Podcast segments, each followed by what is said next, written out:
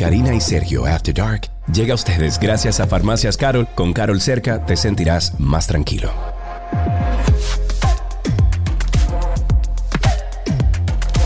Karina y Sergio After Dark. Estamos en After Dark con otro tema de salud mental que queremos llevar a toda la población, a toda la ciudadanía, sea aquí en República Dominicana o de cualquier parte del mundo que nos escucha. O en el mundo. Claro que sí, la gente nos puede escuchar en el mundo, eso es lo bueno de la tecnología. Te corrijo, nos escuchan en el mundo. Exacto, hay mucha gente que nos ha, que nos ha escrito y nos ha dicho, estoy en México, estoy en Suiza. Señores, hay dominicanos en cualquier parte del mundo. En Argentina, escribieron el otro día que estaban escuchando esto en Argentina. O sea que de repente tenemos que hablar así. Me encantaría escuchar en argentino hablando sobre esto. Bueno, hoy vamos a tratar de llevar información alrededor del tema de el duelo. Cuando hablamos de duelo, uno piensa, bueno. Uno piensa inmediatamente que se le murió a alguien. Exacto, como la pérdida de un ser querido. Cuando hablamos de duelo, la gente asume que hablamos de la pérdida de un ser querido y todo lo que eso conlleva. Pero hoy vamos a ampliar un poco ese concepto para que entendamos que vivir un proceso de duelo no necesariamente tiene que ver con la pérdida de un ser querido, sino con muchísimas otras cosas. Así es. Bueno, sabemos que no es fácil, Karina, sobre todo adaptarse a los grandes cambios que provocó la pandemia, por ejemplo. Y hoy, precisamente en este podcast, queremos reflexionar un poco sobre cómo podemos afrontar el duelo por la pérdida de cualquier cosa. Una pareja, pérdida de nuestro hogar, incluso yo, estudiando para este podcast, me di cuenta que yo hice mi duelo pequeño cuando yo vendí mi casa el año pasado. Pero claro. Sí, no me di cuenta. Tú tienes que decirle a la gente que tú lloraste y que tú, y que tú estuviste depresivo y que llegaste a Atlanta y duraste dos semanas llorándome al oído la verdad. Claro, no, y es así, es así, pero no sabía que había pasado un proceso de duelo hasta que comencé a estudiar y me di cuenta que tú puedes pasar duelo por cualquier cosa.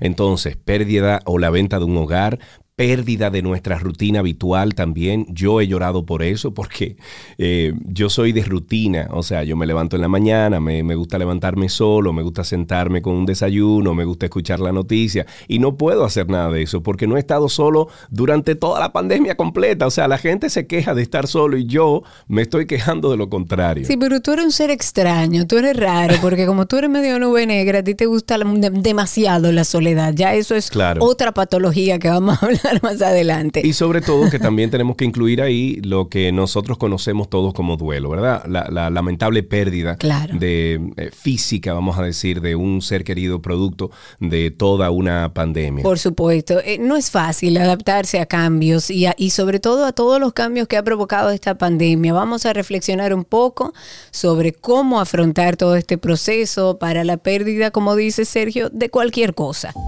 Mi papá se murió cuando yo tenía seis años. Antes de entender de qué se trataba la vida, tuve que entender de qué se trataba la muerte. Y nadie me lo supo explicar.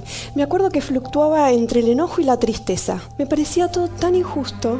Cuando alguien me preguntaba, ¿cómo se llama tu papá? ¿O de qué trabaja tu papá? Yo les decía que se había muerto.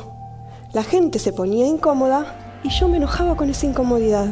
Para profundizar este tema, nos acompaña una especialista en el área, Bianca Melo. En redes sociales la pueden conseguir como biancamelo.ma. Ella es psicóloga clínica, terapeuta individual y familiar y está especializada en depresión, ansiedad y duelo. Bianca, bienvenida. Gracias por estar con nosotros. Muchísimas gracias. Encantadísima de compartir con ustedes, Sergio y Karina. Muchísimas gracias por estar con nosotros, Bianca. Yo creo que lo primero que tenemos que decir o definir es exactamente qué es duelo? ¿Cómo lo definimos? La definición que más me gusta es que el duelo es una respuesta natural tras una pérdida. Ese es el precio que nosotros pagamos por estar vinculados, por querer, por trabajar, por hacer las cosas y aferrarse a, apegarnos precisamente a, a la vida. Entonces ese es un proceso natural que vamos a tener que vivir todos tarde o temprano, vamos a vivir procesos de pérdida. La vida incluso nos pone en una postura donde tenemos pérdidas y vivimos en constantes pérdidas. Y si hay algo a lo que todos nos hemos tenido que enfrentar de alguna u otra forma, sobre todo en los últimos dos años, es precisamente a pérdidas, pérdidas lamentablemente humanas, hay personas que han perdido su trabajo, sus rutinas, como tú decías, Sergio. La libertad, esa sensación de pérdida de la libertad que tantas personas han tenido. Como si nos hubieran encerrado, señores, como que de repente, aunque vivamos una vida más o menos normal, la realidad es que nuestra vida ha cambiado mucho y yo quisiera contextualizarlo, Bianca, dentro de justamente esto que hemos estado viviendo casi dos años, que es el tema del COVID, porque eh, este proceso eso psicológico no solamente tiene que ver con pérdidas humanas, como decíamos al inicio. Dentro del contexto de esta pandemia, y tú como psicóloga, ¿Cuáles casos de duelo te han llegado a partir de esta crisis del COVID-19? Los casos que más me han llegado han sido por muertes de familiares. Hay personas que realmente han perdido muchos familiares, múltiples duelos, que lo ponen incluso en un proceso de más riesgo a que el duelo se convierta en un duelo patológico. Sobre todo en los adolescentes ha sido la pérdida de la libertad. Los jóvenes se han sentido en ese confinamiento, sobre todo en los primeros meses, fue bastante difícil los procesos de duelo se multiplicaron yo tengo un adolescente, yo sé lo que es eso, yo, y, te, y te iba justamente a hablar sobre eso, porque yo he dicho, quizás aquí a forma de chanza y en, y en nuestro programa de radio, que a los adolescentes lo han encerrado con sus enemigos, y no lo digo en, en mala onda, digamos que me refiero a que el adolescente está tratando de vivir su independencia, de conseguir su independencia, de alejarse de papá y mamá, porque ya yo soy un ser individual y quiero tomar mis propias decisiones y de repente a este grupo de adolescentes lo han encerrado con el enemigo en la casa. ¿Cómo tú entiendes que eso puede afectar a un adolescente que haya vivido todo este proceso de COVID y que a lo mejor esté pasando un proceso de duelo? Muchísimo, porque también en la adolescencia, ¿qué es lo esperable? Es que tú puedas compartir con tus amigos, eh, esa alianza que se produce con sus pares y esa aprobación también que se busca en, en esas edades de, la adolescencia. Entonces les ha afectado su, sociabilidad, el poder estar en contacto con, con personas, al salir, tener nuevas experiencias, que es una de las cosas que más caracteriza a la adolescencia. Entonces, este confinamiento y el tener que estar encerrado, la tecnología ayudó mucho. Sí, claro, gracias a Dios. No me imagino unos adolescentes en otra época desconectados. Yo tampoco. No me imagino los padres cómo lo harían. También fue una ayuda para los padres. Y esto ha exacerbado mucha eh, depresión. Eh, hay muchos adolescentes que, porque el duelo, el duelo no es una enfermedad, el duelo es un proceso es un proceso adaptativo. Entonces, ¿qué pasa? Que un proceso de duelo sí puede hacer que debute, es como puede ser un catalizador para una depresión. O sea, si una persona genéticamente o por eh, tiene predisposición hacia la depresión, un duelo puede catalizar a que se presente la enfermedad. Tenemos muchos casos de depresión por duelo, de ansiedad por duelo y eso es lo que más se ha presentado, sobre todo en la consulta, por muerte de familiares, pérdida de la libertad, pérdida de las rutinas, pérdida del trabajo. Que ese es otro duelo. Eso es un gran duelo. Eh, muchas personas eh, pues perdieron sus trabajos y su sustento. Entonces, en un momento de tanta incertidumbre, perder tu fuente de sustento y en un momento donde tampoco tienes muchas posibilidades ni garantía de poder conseguir otra fuente de sustento, pues eh, pone en la cuerda floja a mucha gente. Afrontar la muerte de un ser querido es muy difícil en una sociedad donde nadie te enseña a aceptar, a entender y asimilar la muerte. Tenemos a Máximo. Adelante, ¿cuál es tu pregunta o tu comentario acerca de este tema? Quería hacer tres comentarios. El primero es que el duelo no es algo que se vive de forma lineal. El duelo es algo complejo. Muchas veces las personas el dolor no le llega a la primera, sino que puede ser momento de alegría primero, luego tristeza y eso invertirse, va y bien. No es algo que es una línea a seguir, que si la persona está sufriendo una pérdida, un duelo, tiene que llorar, tiene que sufrir, porque el duelo es algo muy individualizado. También algo que es, no hay un duelo más grande que otro. Todos los duelos que estén pasando las personas son válidos. No hay que compararlo y ponerlo en una balanza que yo perdí a mi padre y mira, esa persona perdió el trabajo y está más sufriendo que yo, no, no hay un duelo más que otro. Y hay un duelo que es muy significativo y se está viendo en estos tiempos de pandemia, que es el duelo por pérdida ambigua. Ese duelo donde las personas no logran cerrar ese cierre, no logran ver, hacerle un velatorio a sus familiares, no logran como cerrar ese ciclo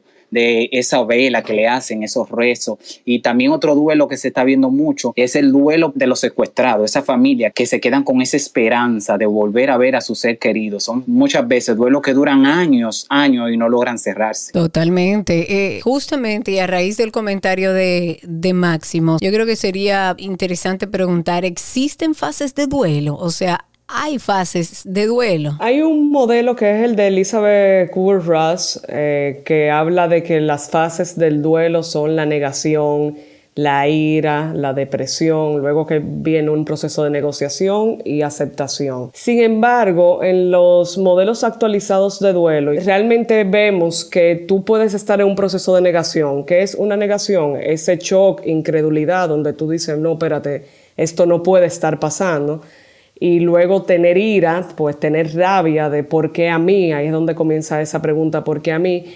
Entonces puede que haya una depresión, pero vemos que cuando intervenimos en duelo, esto no se da en una serie de fases, sino que en algunos momentos tú puedes estar en un proceso de aceptación, donde ya tú lo estás aceptando, pero mañana puede suceder algo o tú te levantaste con una negación nuevamente. O sea, esto puede oscilar. No lo podemos ver de una forma lineal, sino de una forma en la que vamos integrando la pérdida. Bueno, yo, yo conozco personas, Bianca, que, déjame ver, 15, 18 años Conozco una familia de, una, la, señora sobre todo, tiene 18 años que perdió un hijo y hasta el día de hoy no se ha recuperado y ha ido a terapia de todo tipo, incluso fuera de República Dominicana, ha asistido a centros así y no logra superar ese duelo de ese hijo. ¿Puede eso extenderse tanto, eh, Bianca? Sí, dependiendo de la relación. Ya luego de tanto tiempo pudiéramos estar hablando de un duelo patológico,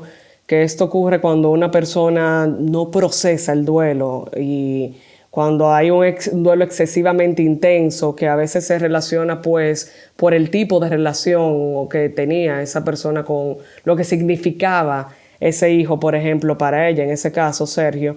Entonces, eh, luego de años de manifestaciones intensas, porque los síntomas en el duelo pueden ser cognitivos, que son un tipo de sensación de estar viviendo, por ejemplo, una situación irreal, como yo les decía, falta de concentración, afecta eh, la memoria, hay confusión, pensamientos recurrentes, preocupación por el futuro, eso desde la parte cognitiva. Tenemos también síntomas conductuales, que es el llanto, el aislamiento, por ejemplo, cuando hay pérdidas pues, de personas, hay quienes escriben en las redes sociales, suben fotos y esas son las conductas que se tienen naturalmente en el duelo. Físicas, dolores de cabeza, garganta, esa opresión como en el pecho, hay quienes se le hacen unos nudos en la garganta que no pueden ni hablar, dolor en la boca del estómago, esos son los síntomas físicos y emocionales, rabia, ira, tristeza, nostalgia, angustia. Entonces tenemos esas grandes ramas cognitivas, conductuales, físicas y emocionales de la sintomatología del duelo. ¿Qué ocurre? Que esperamos que esa sintomatología comience a disminuir. Un 70% de quienes viven situaciones de crisis traumática no necesitan ayuda para superarlo, para integrarlo. De manera natural, pues lo van integrando a su vida. Cuando tenemos una persona que todos estos síntomas se mantienen latentes y comienzan en aumento y no remiten, entonces pudiéramos estar hablando de un duelo patológico. ¿Cuáles son las señales de duelos patológicos que tú tengas un deseo de morir? Bueno, el tiempo también, ¿no? Debe ser un, un factor, vamos a decir que importante, el tiempo que tú duras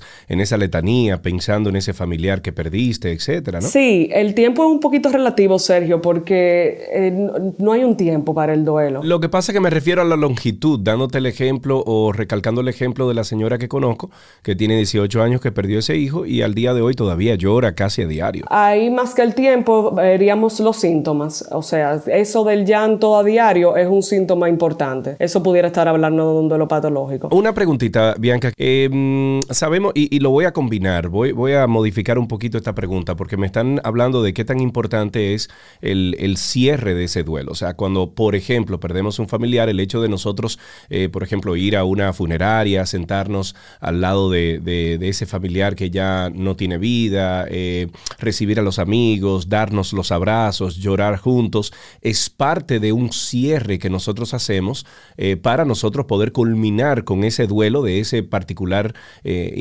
familiar o persona cercana. Sin embargo, eh, voy a, voy a hacer una pregunta, creo que hasta estúpida, Bianca, pero ¿se podría hacer duelo para otro tipo de pérdida. O sea, para cuando perdemos, por ejemplo, mencioné mi casa. Yo lloré un chin, conchale, era mi casa, ¿tú entiendes? Pero ¿qué tipo de, vamos a decir, de cierre yo le puedo hacer? Pues no le puedo hacer una celebración funeral de, mi casa, ¿tú entiendes? Entonces, ¿qué tipo de accionar puedo hacer al final cuando yo pierdo algo? Respondiendo a, tu pregunta inicial de, de la parte del cierre, ¿qué tan importante es? Es importantísimo tu poder tener la oportunidad de hacer un cierre con relación a lo de los duelos, valida cualquier tipo de pérdida, por estúpido que parezca, es un duelo y necesita su cierre. Entonces, ¿qué tipo de cosas pudieras hacer? Despedirte darle las gracias a ese espacio por lo que te permitió vivir, porque no es no solamente es el espacio, sino lo que queda atrás de ti con ese espacio, lo que dejas ahí, lo que viviste en ese entorno, lo que pudiste construir, si dependiendo de si fue tu primera casa, si fue tu primer hogar, si fue eh, tu primer trabajo, o sea, eso tiene también lo que representaba para ti, todo eso le, le, agrega magnitud, lo que es eso para ti en tu vida. ¿Por dónde comenzar? Valídate cualquier pérdida que represente para ti un proceso de duelo, porque así es donde viene la aceptación de yo acepto que esto realmente está siendo para mí un duelo y de esa forma le puedo dar inicio a comenzar a vivirlo y a integrarlo. Pero claro, eso era lo que estábamos hablando desde el inicio, el duelo no es solamente perder un ser querido. En estos modelos de actuales de la intervención, por ejemplo, de William Warden, que me gusta mucho, que son como el duelo viviéndolo como por tareas, la primera tarea de duelo para uno integrarlo a la vida es aceptar la realidad de la pérdida. Claro, eso es lo primero, o sea, lo perdí, porque tomemos en cuenta, y tal como tú decías, que muchas veces la primera fase es la negación, o sea, que no, que no, que no perdí eso, que, no lo perdí, y es un proceso de negación que a veces se extiende. Así es, entonces la segunda fase de, de esta tarea, la segunda tarea sería experimentar el dolor del duelo. Hay quienes no quieren sentir el dolor. Señores, lloren, griten, digan que están tristes, que eso es normal, somos seres humanos. Así es. Entonces, extender el dolor lo que genera es sufrimiento. El dolor no hay forma, pero el sufrimiento es opcional. El sufrimiento que es la extensión del dolor en el tiempo. Claro. Eh, habíamos eh, quizás cortado la parte donde hablabas de las consecuencias de no superar correctamente un duelo y te interrumpimos. ¿Cuáles son esas consecuencias de no superarlo correctamente? O sea, de vivir pensando que eso va a pasar en algún momento. El cuerpo y el cerebro no es tan fácil para él decir, mira, no lo viví y aunque lo niegues, eso va a salir por otras partes. Las consecuencias son depresión, ansiedad, ataques de pánico. Hay personas que viven ataques de pánico que cuando hacemos la historia clínica nos damos cuenta que lo que hay son duelos no resueltos. Otra consecuencia del duelo es que el duelo es acumulativo. El duelo que tú no vives, cuando vivas otra situación de pérdida, se te va a acumular con otro duelo pasado. O sea, eso se va como combinando un duelo con otro. Y luego hay una persona que vemos que está viviendo un duelo sumamente complicado por la pérdida de su perrito, por ejemplo. Y no digo que hay personas que para ella su perro es como un hijo, pero aún así lo viven con tanta intensidad y cuando lo vemos para atrás es que no lloró la muerte de su papá porque no quería que su hijo lo viera llorando, por ejemplo. Se me ocurre preguntarte también, porque obviamente yo creo que estamos viviendo, la humanidad, eh, bien, que está viviendo como un duelo colectivo. ¿Es así? ¿Tú lo has sentido así como profesional? Eh, ¿Entiendes que todos los seres humanos de alguna forma por esto de la pandemia estamos viviendo la misma situación en, diferentes intensidades o, algo por el estilo. O un duelo colectivo. Sí, sí, sí. Eh, lo que hemos vivido con esta pandemia definitivamente llegó a producir un duelo colectivo que cada quien se ha ido adaptando pues a su manera. A cada quien le va a tomar más o menos tiempo el adaptarse a un, cambios tan drásticos, porque que toda la humanidad, solamente por haber vivido lo que fue el confinamiento, representa un duelo para todos de alguna u otra forma el confinamiento, el no poder estar cerca de familiares, hay quienes lamentablemente tuvieron pérdidas de, eh, físicas. Hay duelos hasta por no haber conseguido una clínica para un familiar y esas son culpas que genera, son culpas que hace que empeore el proceso de duelo. Claro. Entonces, eh, una de las cosas que perdimos fueron los rituales. Y también, Sergio, hablando un poquito de esto, cuando tú hablaste de si tengo que hacer un cierre, sí, el cierre es parte de los rituales que nosotros hacemos para despedirnos. Y esos rituales a nosotros no, nos, ha, afectado muchísimo porque antes tú tenías una persona, un amigo, un familiar, un hermano que perdía a alguien y tú ibas y te acercabas a la funeraria, compartías con esa persona eh, y solamente ese acercamiento era como, uff, eh, qué bueno que pude estar, que pude darle un abrazo, que pude hacer una despedida, pero esos rituales a nosotros se nos han ido eh, de la mano. Nos los han arrebatado. Eh, yo tengo un ejemplo de, un familiar, lamentablemente dentro de este proceso de COVID perdí a un tío y mis primos no, no tuvieron la oportunidad de despedir a su padre, de ver a su padre en ningún momento. De hecho, eh, en el proceso de entierro estuvieron solo los hijos y su esposa.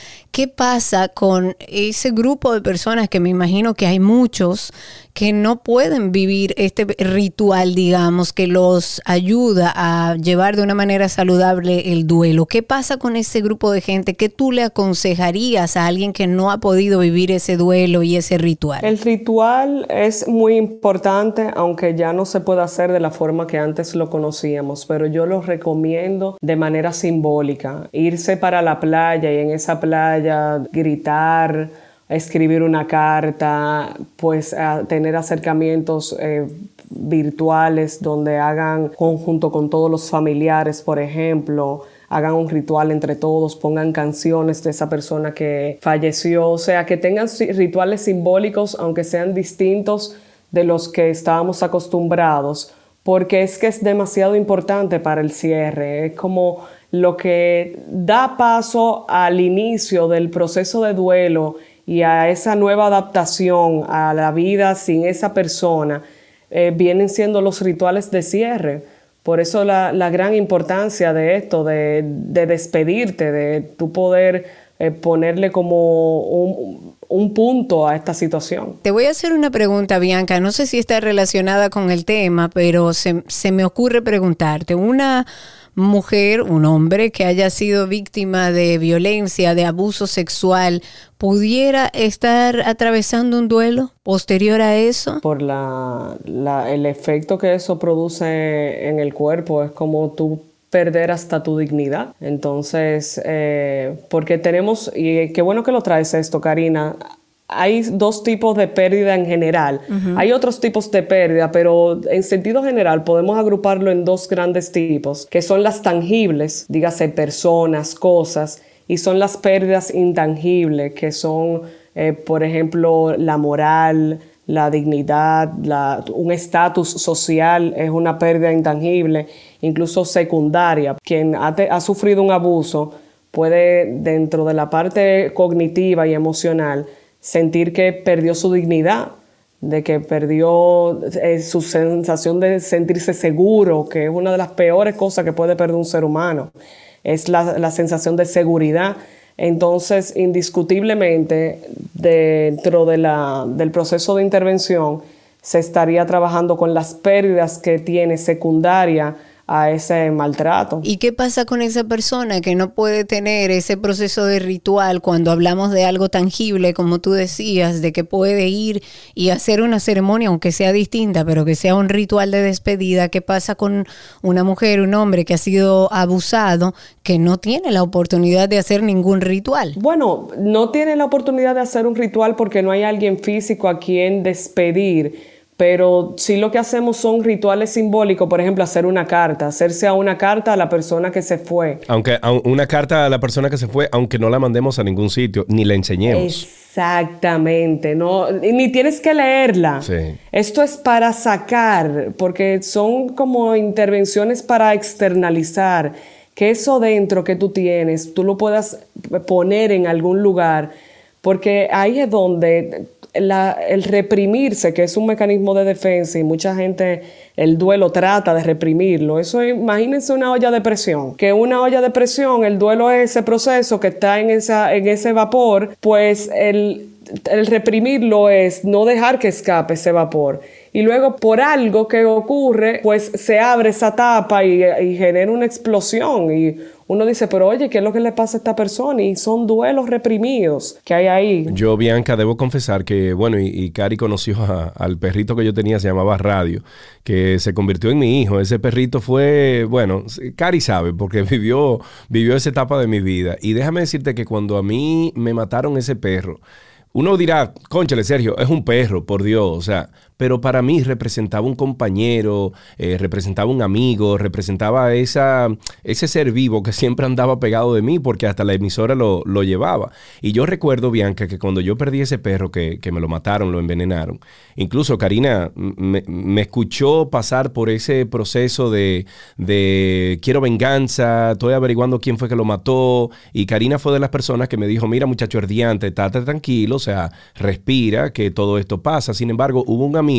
que él es, eh, vamos a decir que un gurú espiritual y me invitó a la montaña, a una montaña en Jarabacoa. Y recuerdo que después de haber caminado como tres horas para adentro, llegamos a un lugar, a un llano, y ahí hicimos una ceremonia para despedir a radio.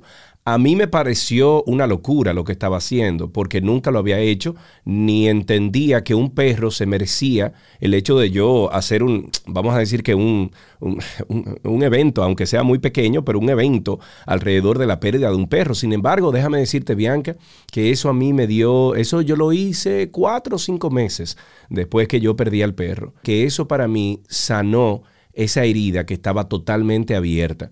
O sea que si hay una recomendación por lo que yo viví que le puedo hacer a cualquier persona, ya sea que usted haya perdido un familiar, que haya perdido una mascota, que haya perdido algo importante en su vida, es que de alguna forma se lleve de lo que dijo Bianca ahora mismo y escriba una carta, que yo lo hice eso en su momento, despidiéndome de ese ser que yo quería o de esa cosa que yo quería. Y me ayudó bastante. O sea que entiendo, Bianca, que es una excelente respuesta lo que, lo que has dado ahí o un, vamos a decir, un, una forma de tú curar esa herida que está abierta. Estamos hablando sobre el duelo. Tengo a Railsa. Cuéntanos cuál es tu experiencia alrededor de este tema del duelo. Adelante. Hola, eh, yo he tenido varios duelos durante mi vida, tengo casi 45 años, pero uno que no había identificado hasta que escuché que otra persona estaba pasando por eso, yo dije, wow, hasta por esto uno tiene que también darse su tiempo y hacer su duelo.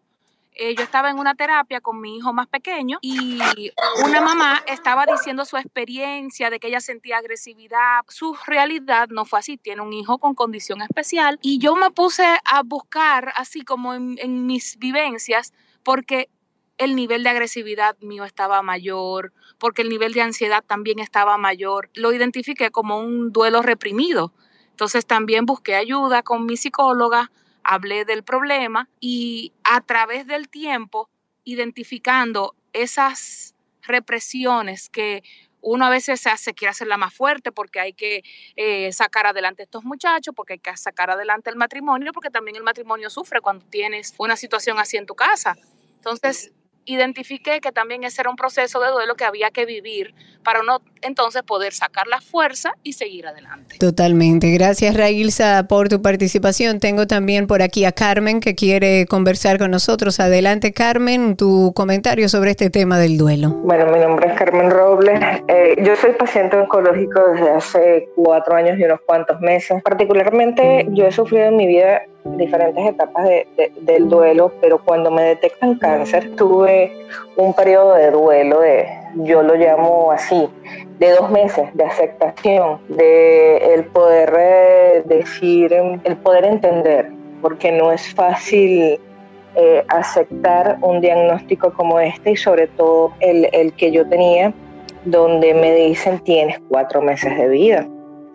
Entonces, eh, creo que eh, el duelo es esa etapa, bien sea de la pérdida del ser humano o la pérdida o la aceptación de un sentimiento en una etapa determinada de tu vida. Y pues es una etapa que realmente hay que aprender a, sobrellevar y superar, definitivamente. Definitivamente. Gracias por tu valentía de compartirlo. Bianca, que en el caso de pacientes que tienen un diagnóstico de cáncer, ¿has tenido en consulta algo similar y cuál es el proceso? que vive una persona que le dicen que tiene una enfermedad que muchas veces creemos es como un, digamos que una sentencia de muerte. Así es, Karina.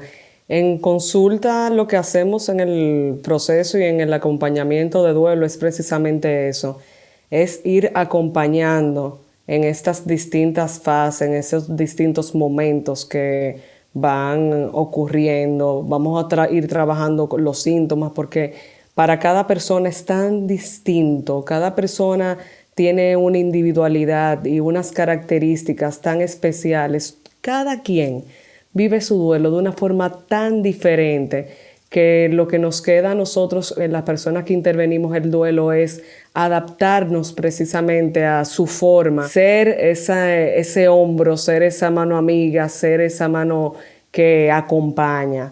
Entonces, el modelo ahí de intervención que yo utilizo es el interpersonal, que se enfoca mucho en la relación con el paciente y para cubrir sus necesidades. Entonces sí es un duelo anticipatorio porque que te den un diagnóstico pues terminal te requiere un, proceso de, despedidas, de, de integración, de ahora qué va a pasar con mi vida y cuándo va a ser porque la muerte nos ocurre a todos. Lo que pasa es que algunas personas se enteran antes de que van a morir y eso le genera una incertidumbre que les puede arropar. Puede venir momentos de apatía, irritabilidad, angustia, que entonces estos síntomas emocionales pueden empeorar los síntomas físicos de la propia enfermedad.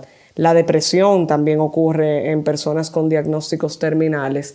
Y sí, he acompañado a personas con cáncer. Es un proceso que realmente para mí les agradezco a cada uno de los pacientes que me han permitido acompañarles en ese proceso, porque la verdad es que si te diagnostican y te dicen que tu tiempo de vida está tan contado, y que lo inviertas conmigo y que lo inviertas en tu salud mental y, que te decidas acompañarte y dejarte acompañar, es para mí realmente una de las bendiciones más grandes que la vida me ha permitido y uno de los lugares que la vida me ha permitido ocupar que más valoro. Bianca, hablemos un poco de los niños. Tuve un caso particular cercano de una jovencita, bueno, una niña, tenía, si mal no recuerdo, entre 8 o 9 años y perdió a su madre de manera repentina. Había sido una paciente con cáncer eh, ya estaba en remisión, se suponía que estaba bien, pero lamentablemente perdió la vida.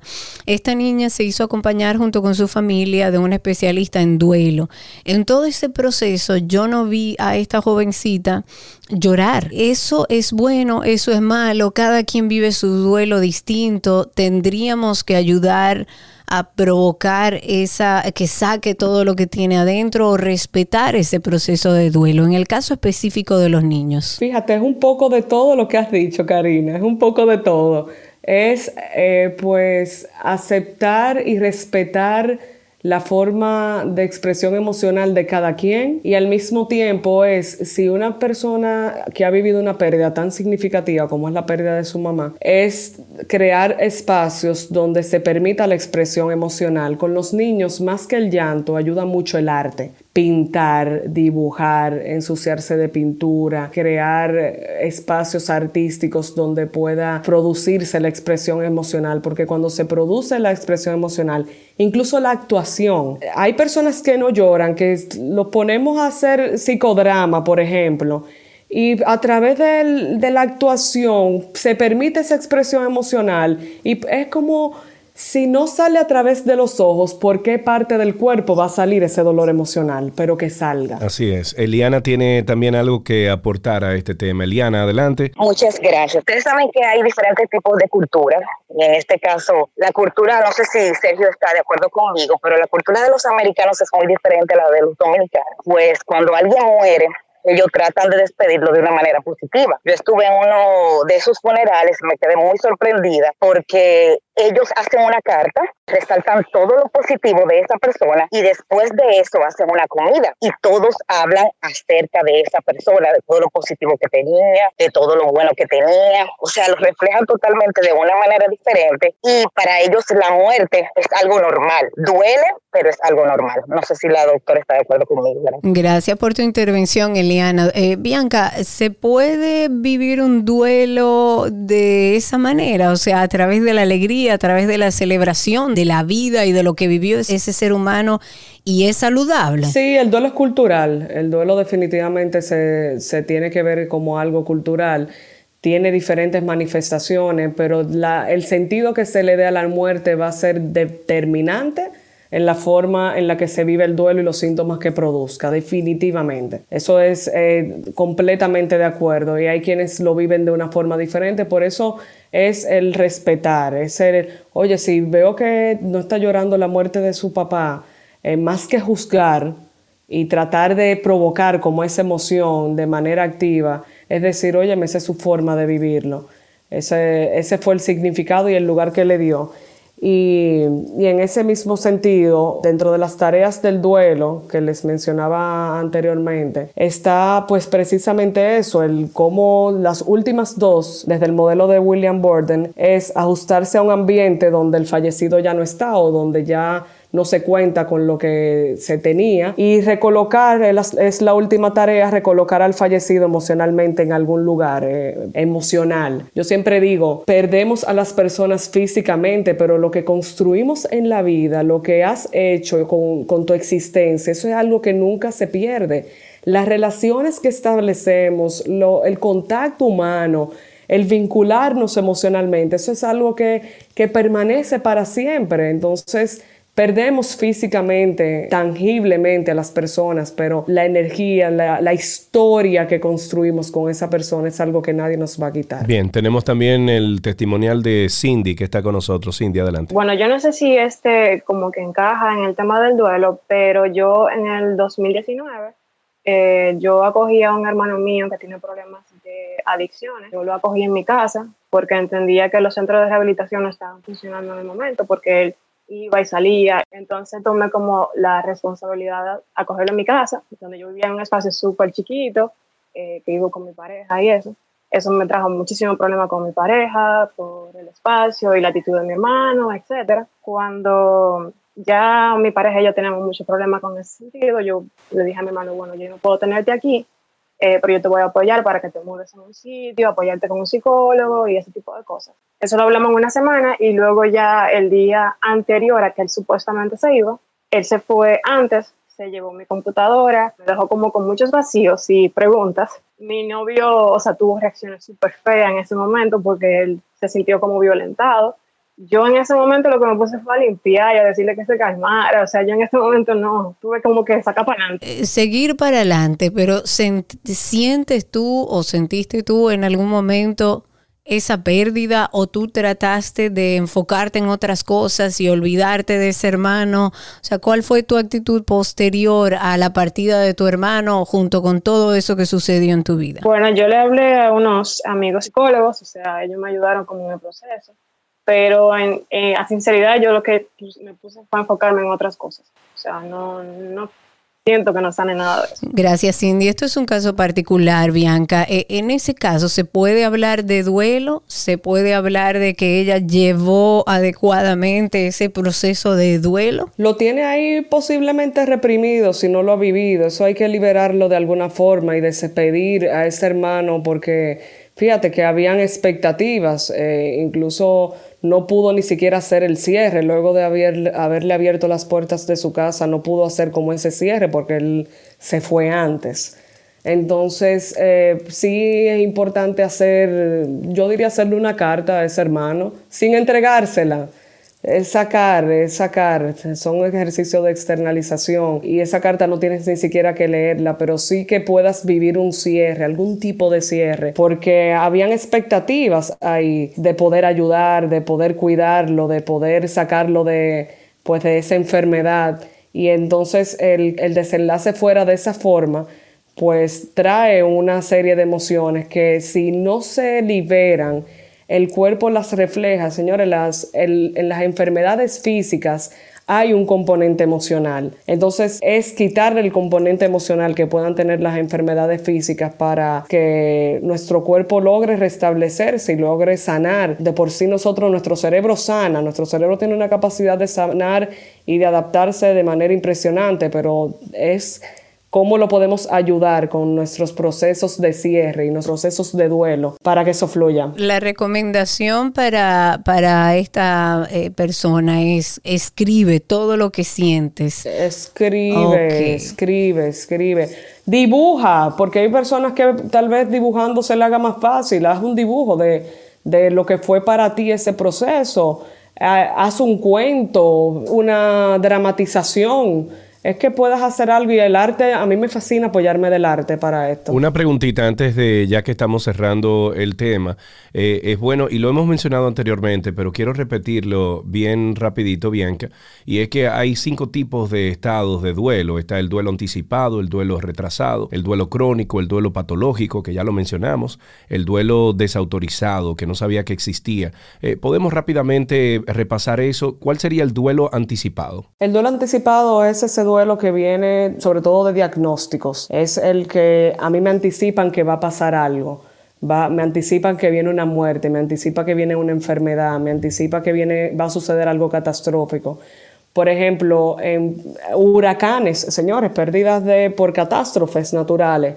la, anticipación a que viene un huracán produce un duelo anticipatorio de y perderé mi casa o cómo va eso a afectar mi entorno. Eso es un duelo anticipado es como la, el tú tener la sintomatología del duelo, pero por algo que todavía no ha ocurrido. Ok, tenemos también el, duelo retrasado, que me imagino que es lo contrario, o sea, de lo que ocurre con el anticipado, es ese duelo retrasado en el que la respuesta tarda en aparecer. Por ejemplo, si me muere un familiar y lloro un año después o seis meses después, ¿es así? Perfectamente. Es precisamente el ejemplo de Cindy, de que todavía no ha hecho como ese duelo, ese cierre, de ese duelo, es un duelo, duelo que se retrasa. Y ese es el tipo de duelo que produce otros tipos de enfermedades y somatizaciones. ¿Qué es una somatización? Es una expresión física de algo que está ocurriendo emocional. A mí me pasó eso y lo he dicho varias veces, tanto en el programa de radio como aquí en el podcast, que una vez yo estaba pasando por una angustia tan grande, tan grande, que a mí me salieron manchas en el cuerpo y yo pensé que era cualquier otra cosa, no sabía que era un estado de ánimo. Está el duelo crónico que lo mencionamos, el duelo patológico también, pero me pareció interesante que hablemos un poquito, bien rapidito, del duelo desautorizado. No sabía que existía un duelo desautorizado y esto viene cuando perdemos, por ejemplo, un familiar que ha pasado por un Alzheimer, eh, también de esos duelos que socialmente no se ven bien vistos. Eh, no sabía que existía este estado. Por ejemplo, uno de los duelos más desautorizados es cuando una mujer que es pues la amante y se muere, por ejemplo, ese, esa persona, es un duelo desautorizado. Como un amante va a estar llorando y no se le permite ni siquiera participar de los rituales? Y es una persona que tenía una relación. Entonces, eso es un duelo desautorizado. Un duelo que también tiende a ser desautorizado es a una madre que en un periodo de gestación, por ejemplo, en el embarazo de cuatro o cinco semanas, tiene, un aborto espontáneo, no se le permite vivir su duelo. Ah, no, eso estaba muy chiquito, tú te puedes tener otro, estás joven, eso no es nada, tú verás que tú puedes tener otro. Entonces, todo este tipo de frases, ¿verdad?, que se utilizan típicamente para estas situaciones, pues producen un duelo desautorizado. Nos están haciendo varias preguntas, nos mandan una por escrito que dicen que si pudiéramos preguntar si cabe dentro del tema del duelo las clásicas relaciones que, por ejemplo, los padres no expresan amor físico o verbal o sea, padres que trabajan muchísimo, que casi no están presentes en el hogar, y esta persona dice, y digo duelo porque llega un punto donde uno deja de esperar que eso suceda. ¿Eso puede caber dentro de un duelo y qué tipo de duelo sería este? Esto, eh, más que un duelo, tiene que ver con, con pues, como la relación Tal vez si se pudiera producir un duelo, si una persona eso lo ve como un duelo, porque eso es, ojo, si para una persona eso es una pérdida, tal vez la pérdida se relaciona, perdí el ideal de padre que tenía en mi mente, o sea, el concepto de padre que yo tenía en mi mente era un padre que cuide, que proteja, que contenga. Entonces, si ese ideal de padre en un momento se pierde, ya eso es una pérdida y eso sería un duelo. Sería un duelo por la expectativa que tenía de la figura de padre o de madre. ¿Y qué puede hacer esa persona como para superar eso? Aceptarlo, Karina aceptar esa realidad, aceptar la realidad de que el padre que tengo en mi mente no es el padre realmente que tengo y lo acepto tal cual es, entendiendo que cada quien puede hacer lo que puede con lo que tiene. Entonces, en esa aceptación y esa despedida también, entonces, de esas expectativas que tienes como padre, entonces te puede ayudar a integrar y aceptar pues eh, tus padres tal cual son. ¿Cómo podemos hacer nosotros, Bianca, para establecer que si, si dentro de todo esto que estamos viviendo, producto de toda esta pandemia, si podemos trabajar nosotros mismos en recuperarnos de ese duelo que nos ha generado todo este proceso de pandemia, más allá del duelo que ya conocemos todos de pérdidas humanas, eso tangible que hablas, ¿cuáles herramientas pudiéramos dejarle a aquellos que están escuchando este podcast para que empiecen a trabajar, a superar ese duelo que producto de esta conversación han logrado identificar? Comenzando con que los duelos no se superan, las pérdidas no se superan. La idea es que puedas integrarlo a tu vida. ¿De qué forma puedo integrar que esto pasó? Y el primer paso es reconocer, pues reconozco que, tuvo un duelo. Fíjate cómo eh, Sergio investigando, tú misma Karina, quizás pueda identificar algunos duelos que te han ocurrido, que tal vez no lo había visto como un duelo y ahora dice, espérate, esto sí era un duelo. Entonces el reconocer que cada pérdida trae de por sí y es necesario que traiga un proceso de duelo. Entonces, ese proceso de duelo es natural, es humano, es parte de lo que nosotros somos como, como seres eh, emocionales y es importante que ocurra. Lo segundo que yo diría que podemos hacer es algún ritual de despedida, algún ritual de externalización, de sacar. Apóyense en las artes, apóyense en la escritura, hablar, solamente el tú darte el permiso de hablar de eso que no le dirías a nadie, sana, incluso cuando una persona pasa por una situación de crisis o trauma, comienza a hablar y lo vuelve y repite y repite, escúchense, vamos a ser oídos eh, amorosos y empáticos que escuchan al otro porque muchas veces eh, le encontramos sentido a las cosas a través de verbalizar. Que eso puede ser, Bianca, y perdón que te interrumpa, con las herramientas que estás dando, puede ser con un terapeuta como con una persona cercana, ¿o no? Sí, sí. Ya cuando se trata de duelos patológicos y una sintomatología que se mantiene, por ejemplo, que estemos viendo la depresión y el duelo se pueden confundir. La depresión se parece mucho al duelo porque los síntomas de depresión son los síntomas del duelo. La diferencia es que el duelo, la tristeza y el estado general y los síntomas se enfocan en la pérdida. En la depresión, toda la sintomatología se enfoca como en la vida en sentido general. Entonces, si vemos que los síntomas son más de cuestionarse la vida, de cuestionarse la existencia, ya ahí sí es mejor hacerlo con un terapeuta, si los síntomas se parecen más a depresión que a duelo. Pero con un duelo tú puedes con un familiar cercano perfectamente elaborarlo. Ok, otras herramientas que nos ibas a dar. Entonces, eh, en tercero, darle, darle otro significado. Es como, ¿dónde, ¿de qué otra forma puedo ver esto?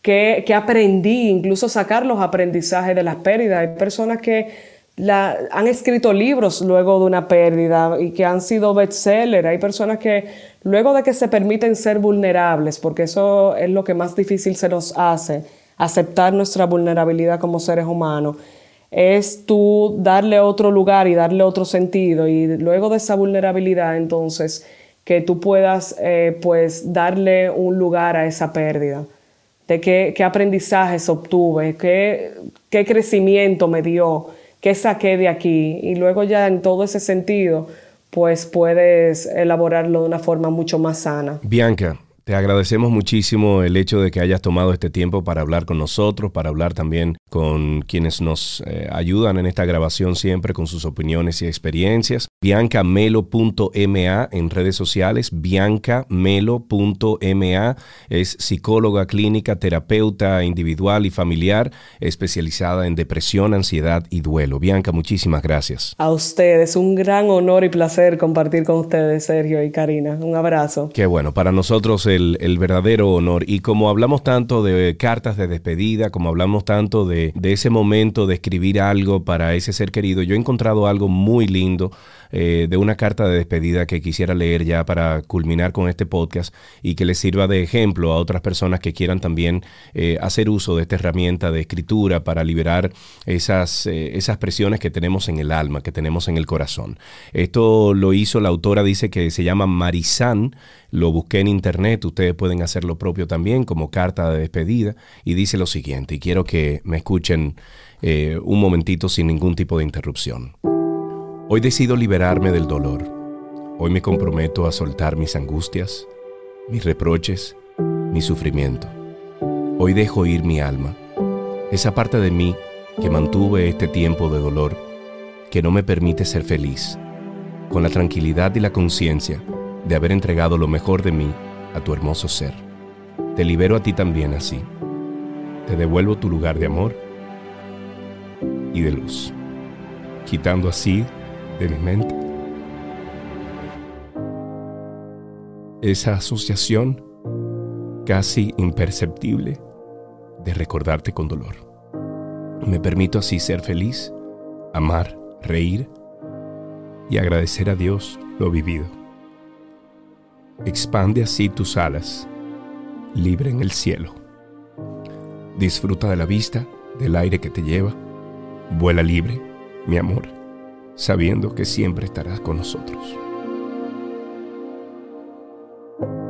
Coño, qué llorón soy yo. Eh, somos todos así. Eso es parte de. Llora, hermano, que de eso se trata. Libérate. Oh, Sergio, qué belleza, Sergio. Date el permiso, date el permiso. Claro. Qué bello, Sergio. Yo soy una llorona por naturaleza. Qué belleza. Yo voy ahora mismo a escribir mi carta. Es más, voy a invitar a todos los que están con nosotros a que nos envíen su carta de despedida de ese dolor.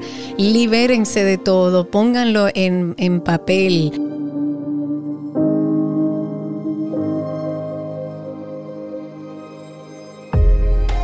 Este episodio de Karina y Sergio After Dark te llegó gracias a Farmacias Carol.